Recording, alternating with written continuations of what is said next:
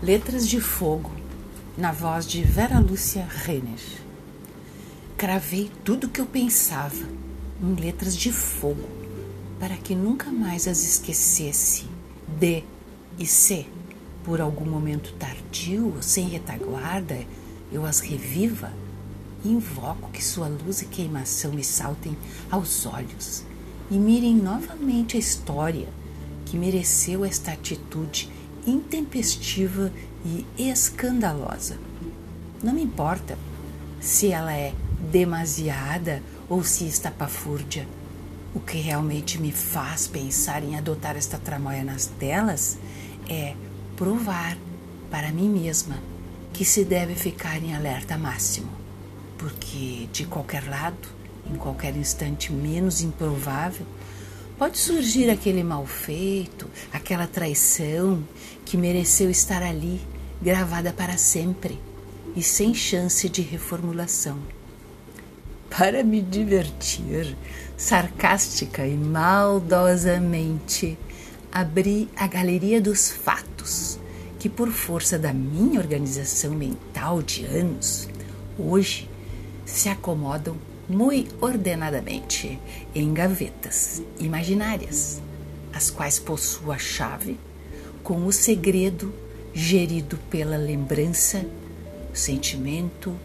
alegria, tristeza, amor e desamor. Existem muitas mais para acionar, porém algumas eu realmente nem faço questão, porque já as abri algum tempo atrás, limpei criteriosamente o que devia e dei o assunto por encerrado, pois entendi que sequer merecem estar em letras de fogo, tal a injúria. Diante da imensidão do mar, meu interlocutor de todas as horas e imagem de fundo para o que vem e para o que vai, me dei alguns minutos para investigar as tais gavetas que ainda insistiam em abrir o lacre da memória e se apresentar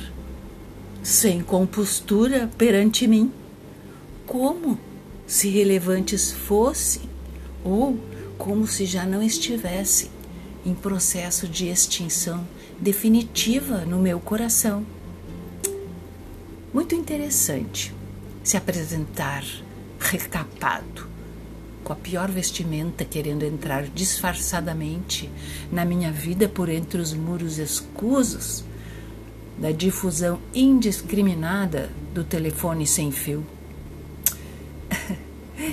com um sorriso cínico no canto da minha boca, que mais parecia um esgar forçado, ignorei a missiva invasiva colocando o autor em modo de fogo, demonstrando